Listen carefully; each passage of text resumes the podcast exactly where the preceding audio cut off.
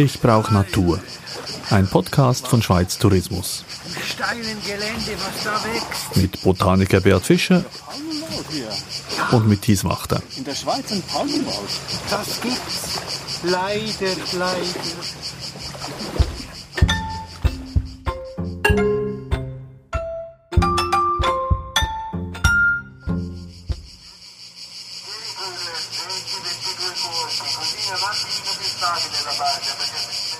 Wir sind am, am Lago di Lugano, am Luganer See und da fährt ein Ruderboot vorbei mit einem Mann im Motorboot, der diesen Ruderer anfeuert. Was man sicher auch hört, sind die Zikaden sehr laut hier an diesem steilen Waldhang. Und, wir haben es ja schon gesagt, wir sind in einem Palmenwald und zwar am, das passt irgendwie auch, am Sentiero del Olivo zwischen Gandria und Castagnola. Also Olivenbäume, Palmen, da sind wir schon ganz, ganz schön im Süden und sehr nahe an Italien, auch tatsächlich. Ja und nein. Also der Olivenbaum ist so im Prinzip der Charakterbaum des Mittelmeerklimas, gedeiht also im Mittelmeergebiet wunderbar. Und hier in Gandria haben sie einen kleinen Wanderweg installiert mit Olivenbäumen. Und die gedeihen wirklich gut. Also denen behagt dieses warme Klima, das wir hier haben. Da bin ich erstaunt, weil hier befinden wir uns absolut nicht in einem mediterranen Klima. Ja, aber hier wächst ja alles, was am Mittelmeer quasi wächst, oder nicht? Nein, würde ich nicht so sagen. Es gibt auch gewisse Pflanzen, die profitieren. Aber wir haben hier eigentlich ein konträres Klima im Vergleich zum Mittelmeerklima. Also kurz gesagt, das Mittelmeerklima zeichnet sich dadurch aus, dass es ja im Sommer extrem trocken und heiß ist. Also für die Pflanzen eine Katastrophe, eine harte Zeit. Aber im Winter ist es regenreich und mild. Währenddem hier in diesen oberitalienischen Seen, in diesen Gebieten, also vom Lago Maggiore über den Lago di Lugano und den Lago di Como, da haben wir ein ganz anderes Klima. Wir nennen das insubrisches Klima. Hier regnet es im Sommer extrem viel. Also hier in Lugano zum Beispiel 1,50 Meter, 1,60 Meter. Fast so viel, wie du groß bist. Ja, ich bin noch ein bisschen größer, aber das macht ja nichts. Aber es regnet viel, also dreimal so viel wie der trockenste Punkt in der Schweiz als Vergleich. In Visp, im Wallis. Das ist also viel. Und dieser Niederschlag, der fällt vor allem während der Vegetationszeit, also vom Frühling bis im Herbst. Und trotzdem haben wir eine hohe oder fast die höchste Anzahl von Sonnenstunden. Eben, was ist denn mit der Sonnenstube Tessin? Das stimmt. Aber der Regen kommt hier, wenn er kommt, meist sehr deftig, stark. Das sind dann Gewitter, die sich wirklich über Nacht entladen und eine riesige Menge von Wasser runterprellen lassen. Also dazu passt, dass es im Moment auch sehr, sehr warm ist, bis heiß. Es ist abends schon bereits. Man hört eigentlich äh, fast keine Autos, nichts, nur, nur die Zikaden und ein paar Motorboote. Das ist wirklich wunderbar hier. Und ich möchte noch was sagen. Dieses insubrische Klima ist eigentlich eine Form von subtropischem Klima.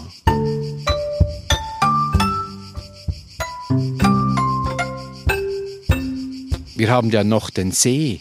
Im Winter ist dieser See wie ein Ofen und der gibt noch Wärme ab. Das heißt, Frost tritt hier sehr selten auf. Dafür irgendwie Frust, weil eingangs, als ich da geschwärmt habe vom Palmenwald, hast du gesagt, leider, leider. Ja, wenn ich mich jetzt umschaue, sehe ich, die natürliche Vegetation sehe ich eben fast nicht. Das sind alles neue Pflanzen, Neophyten und sogar invasive Neophyten, die hier vorherrschen und dominieren. Und dazu gehört auch diese chinesische Hanfpalme, diese Trachycarpus fortunae, die vor uns steht. Die chinesische Hanfpalme am Sentiero del Olivo zwischen Gandria und Castagnola. Was macht die chinesische Hanfpalme hier? Also eigentlich ist ja wieder spannend. Wir müssen ein bisschen zurückschauen. Es war 1830, als ein deutscher Arzt, Philipp Franz von Siebold, in Japan war, in Deshima auf dieser künstlichen Halbinsel. Als Arzt war er da tätig und während seiner Zeit hat er auch immer Pflanzen gesammelt und etliche Pflanzen, etwa 500, hat er nach Europa gebracht. Unter anderem Samen von dieser Pflanze.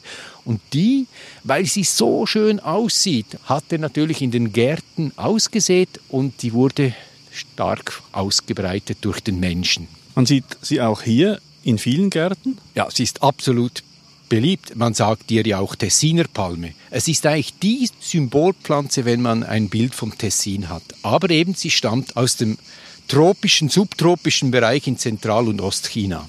Also wenn jetzt die asiatischen Touristen im Moment etwas fehlen, dann ist wenigstens diese chinesische Hanfpalme hier. Ja, die ist wirklich hier. Und was ich gelesen habe, finde ich ganz spannend.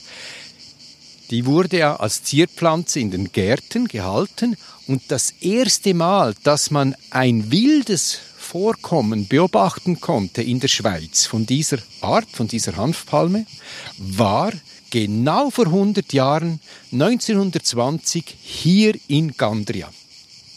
Ach ja? Ja. Hast du das jetzt erfunden oder? Nein, das, nein, ich wusste es ja.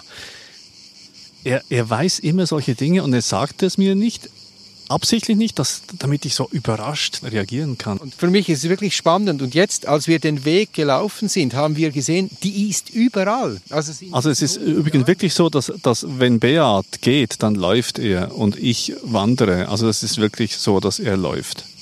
Ja, aber man hat auch beobachtet, erst seit etwa 40 Jahren hat sie sich so spontan massiv ausgebreitet. Vorher nicht. Und das bringen wir ganz klar mit dem Klimawandel in Zusammenhang. Weil zum Beispiel die Winter sind viel milder geworden hier.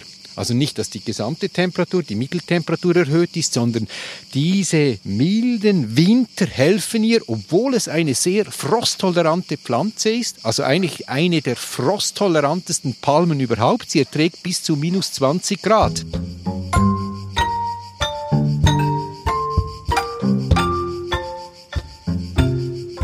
Jetzt eben, sie heißt chinesische Hanfpalme, ist aber offenbar aus Japan. Nein, nein, die war natürlich in Ostasien schon sehr beliebt, weil sie als Hanfpflanze benutzt wurde, als Nutzpflanze.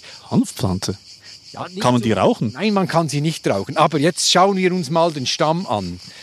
Ich nehme hier diese Fasern, die sind ganz rau. Hoppla. Und aus diesen Fasern hat man Matten gemacht. Also man hat sie als Faserpflanze benutzt. Und die hat man gebraucht, eben Matten oder Seilen oder Regenschutzkapuzen hat man gemacht, also sie sind sehr dicht. Und wenn eine Pflanze natürlich als Nutzpflanze genutzt wird, dann nimmt sie der Mensch immer mit. Und als Philipp Franz von Siebold in Japan tätig war, war die eben schon in Japan angekommen durch den Menschen. Ich habe gedacht, die heißt Hanfpalme, weil sie so ein bisschen hanfähnliche Blätter hat. Oder ist das völlig falsch? Man kann sagen, sie sind so handförmig geteilt, ja. Aber sie sind natürlich riesig, das sind typische Palmenblätter. Die haben einen Durchmesser über einen Meter manchmal, also wirklich toll. Und dann einen langen Blattstiel und der ist rau, wenn man ihn an den Kanten berührt. Also Vorsicht. Eine sehr robuste Pflanze, wie man sieht. Lange Blattstiele, ein paar Meter lang, nützen das Licht sehr gut aus, gehen alle in die Höhe. Und apropos Höhe, sie werden etwa so knapp 15 Meter hoch. Und oben, wenn wir jetzt drauf schauen, sehen wir, oder hier gehen wir ein bisschen näher. Wir sind auf einer Treppe und darum können wir das schon so ein Exemplar jetzt in der Höhe von etwa zweieinhalb Metern anschauen. Wir sehen hier den Blütenstand, wunderbar. Das sind bis zu 10.000 Samen, die hier produziert werden von einer einzigen Pflanze, von einem Individuum. Ist das so ein bisschen dattelmäßig? Also sind die mit der Datteln verwandt? Genau, die sind sehr nah verwandt mit der Dattel. Und wenn du raufschaust, siehst du, manchmal haben wir diese jetzt im Moment grünen Beeren noch. Wenn sie reif sind, werden sie dann ein bisschen so metallisch dunkel, schwarzbläulich. Und wenn ich raufschaue, sehe ich das aber nicht bei jedem Individuum, weil es nämlich männliche Individuen gibt und weibliche Individuen, manchmal auch Zwitterpflanzen. Aber das heißt, nur die Hälfte eigentlich aller Individuen tragen diesen enormen Fruchtansatz. Nämlich die weiblichen? Die weiblichen, ja. Hm. Wenn wir jetzt ein bisschen früher hier gewesen wären, so ab April bis Juni, dann hätten wir die Blütenpracht gesehen. Ist unglaublich. Die Männchen, die haben tausende von kleinen, winzigen, gelben Blüten und die leuchten enorm und locken allerlei Insekten an. Und Botaniker wie Beat, der Gelb sehr liebt. Das kann man genau so sagen. Jetzt ist es so, komm mal da ein bisschen rüber, damit wir da auf die andere Seeseite blicken können, zwischen die Palmen durch. Da sehen wir jetzt die andere Seeseite. Da ist ein anderer Wanderweg, den wir eigentlich ursprünglich begehen wollten. Aber es sieht aus der Ferne so aus, als ob es dort sehr viel weniger Palmen gäbe. Und zwar ist das der Sentiero Caprino, Gantine di Gandria, vis-à-vis von Gandria, von unserer Seeseite.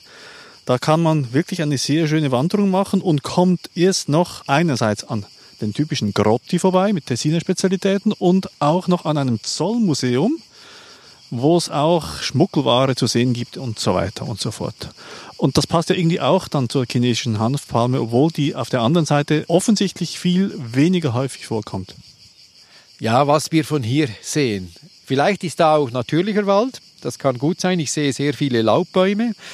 Hier dominiert auf saurem Gestein die Edelkastanie, die aber auch eingeführt wurde vor 2000 Jahren durch die Römer. Apropos Castagnola, Kastanie, also auch hier ein Ortsname, der in Verbindung steht mit diesem Baum, der auch sehr, sehr typisch ins Tessin passt. Und das war der Brotbaum. Also bis die Kartoffel kam hier, man sagte immer, ein Baum braucht es, dass eine Person einen Winter überleben kann. Aber man hat dann nicht Vermicell gegessen, sondern natürlich Mehl gemacht zum Backen.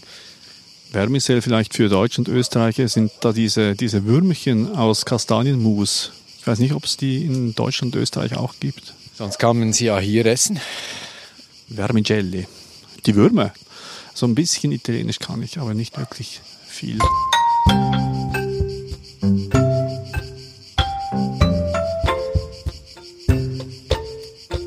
Die chinesische Hanfpalme, was äh, müssen wir da noch dazu sagen? Es ist äh, halt für mich trotzdem eine sehr schöne Pflanze. Dich stört es, dass die da so wild sich ausbreitet. Es ist natürlich so, vom Naturschutz her ist sie eine problematische Pflanze, weil sie sich auf Kosten der einheimischen Vegetation ausbreitet. Das findet offenbar auch dieser Hund da oben, findet das lästig, vielleicht auch uns. Wenn wir jetzt die Gegend anschauen, wir sehen, es ist extrem steil. All diese Tessiner, Südtessiner Hügel, Berge, das sind steile Berge. Und wenn sich jetzt die Hanfpalme stark ausbreitet, gibt es ein Problem, weil ihre Wurzeln sind nicht tief. Sie sind überhaupt nicht gegen Erosion gefeitet, also sie können keinen Steinschlag groß aufhalten, währenddem die einheimischen Arten natürlich viel bessere Wurzeln haben. Das heißt, es ist für den Schutz ein Problem. Sie können keinen Schutzwald bilden. Also nebst dem, dass sie die Vegetation verdrängen, die einheimische, bilden sie keinen Schutz. Und hier ist die Schutzfunktion des Waldes enorm wichtig. Also der Botaniker, der Probleme aufzeigt, was sind die Lösungen? Also leider ist diese Pflanze im Handel erhältlich. Sie ist zwar auf der schwarzen Liste in der Schweiz. Schwarzen Liste, also der bedrohten Arten? Nein, gerade umgekehrt, der gefährlichen Arten, die man nicht mehr handeln soll, die man beseitigen soll, also weg mit denen. Und sie ist auf dieser Liste, aber sie ist leider im Handel noch erhältlich, weil sie einfach diese Tessiner Charakterart ist. Wichtig ist für mich, wenn man die hat, bitte einfach die Fruchtstände abschneiden, damit sie wenigstens durch die Vögel nicht mehr ausgebreitet wird. Hm. Ja, da bleibt ein gemischtes Gefühl zurück eigentlich. Sollte auch so sein. Es ist nicht nur einfach schön, sondern es hat ökologisch wirklich einen großen Impact. Und zudem, es ist ein immergrüner Baum, die bietet also immer Schatten dem Boden. Wenn du hier in den Wäldern bist im Frühling und dann hast du diese Frühlingsblüher, die profitieren, dass noch kein Laub ausgetrieben wurde durch die Laubbäume und die Sonne kommt aber schon auf den Boden und dann hast du wunderbare Blütenteppiche. Die gibt es unter diesen chinesischen Hanfpalmen nicht, das heißt, die werden verdrängt.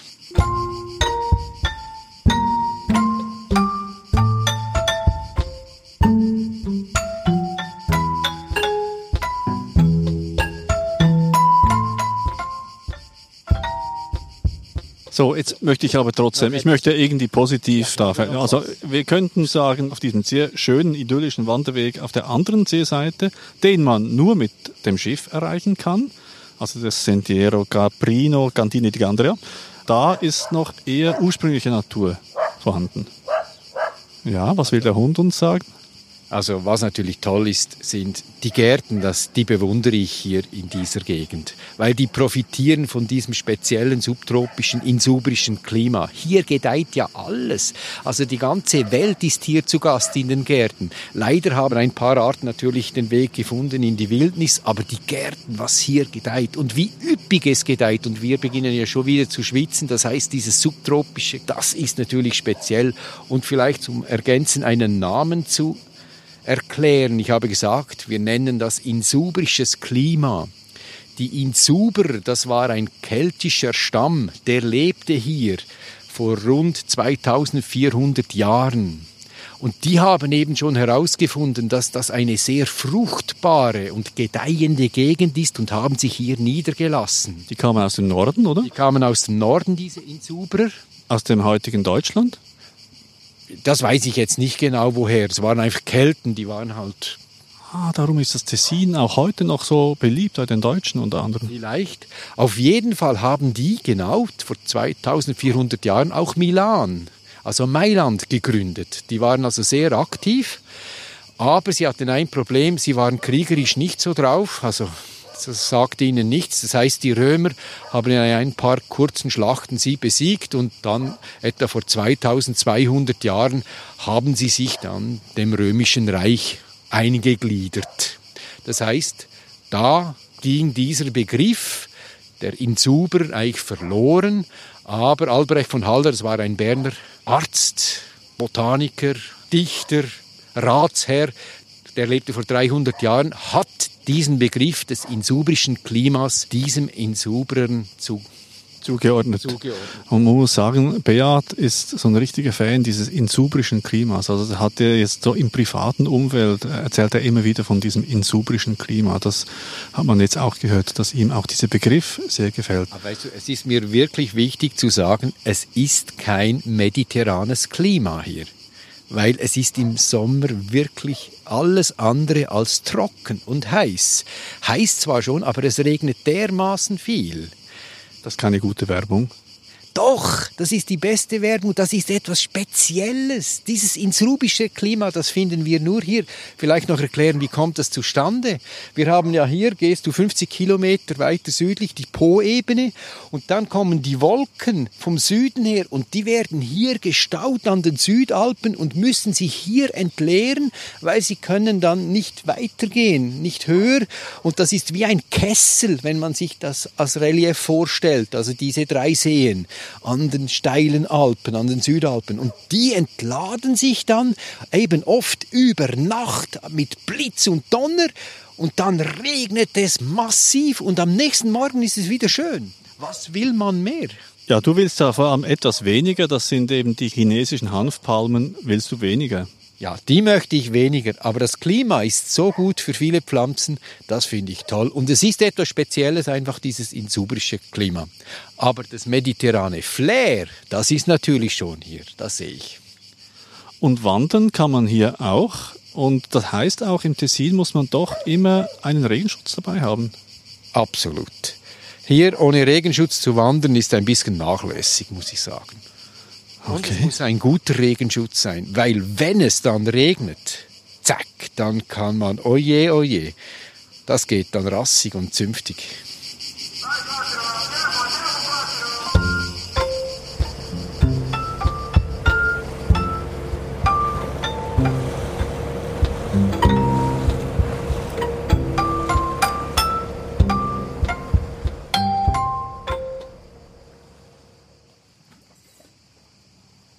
Übrigens, wir sind dann doch noch auf die andere Seeseite. Wir sitzen im Moment auf der Terrasse des Schweizerischen Zollmuseums in Cantine di Gandria, einem ehemaligen Grenzwachtort, der, so heißt es in der Ausstellung, für Familien allzu trostlos war, so dass nur Junggesellen hier die letzten Grenzwächter waren. Aber so trostlos war es auf dieser Seite eigentlich gar nicht, oder Beat? Nein, der Wanderweg ist wunderbar, kann ich also wirklich sagen. Die Artenvielfalt der Gehölze in diesen extrem steilen Hängen ist überraschend und toll. Also hier dominieren die Hopfenbuchen, Mannaeschen, Winterlinden, Kornelkirschen. Und so weiter und so fort. Man hat immer wieder einen außergewöhnlichen Blick auf Lugano, auf die Bucht von Lugano, auf Gandria vis-à-vis und den Monte Bre oberhalb. Eine Sicht im Tessin, die man sonst nicht so kennt. Und eine Pflanze erwähne ich noch, die haben wir gar nicht gesehen, die chinesische Hanfpalme. Stimmt. Hier ist es wohl zu steil für diese Pflanze. Also es gibt also schon Limiten, wo sie nicht mehr wachsen kann. Beat ist glücklich darüber und ich habe sie etwas vermisst, weil sie gefällt mir halt einfach, auch wenn sie so eine invasive Art ist von der schwarzen Liste. Wohin gehen wir das nächste Mal? Wir gehen in den Kanton Aargau und tauchen ins Mittelalter, wo wir eine tolle und berüchtigte Pflanze uns näher anschauen werden. Toll, das ist wirklich auch ein Bestandteil ihres Namens. Verrate ich jetzt mal hier. Ich brauche Natur. Eine Produktion der Audiobande für Schweiz Tourismus. Wenn auch du Natur brauchst, dann abonniere diesen Podcast.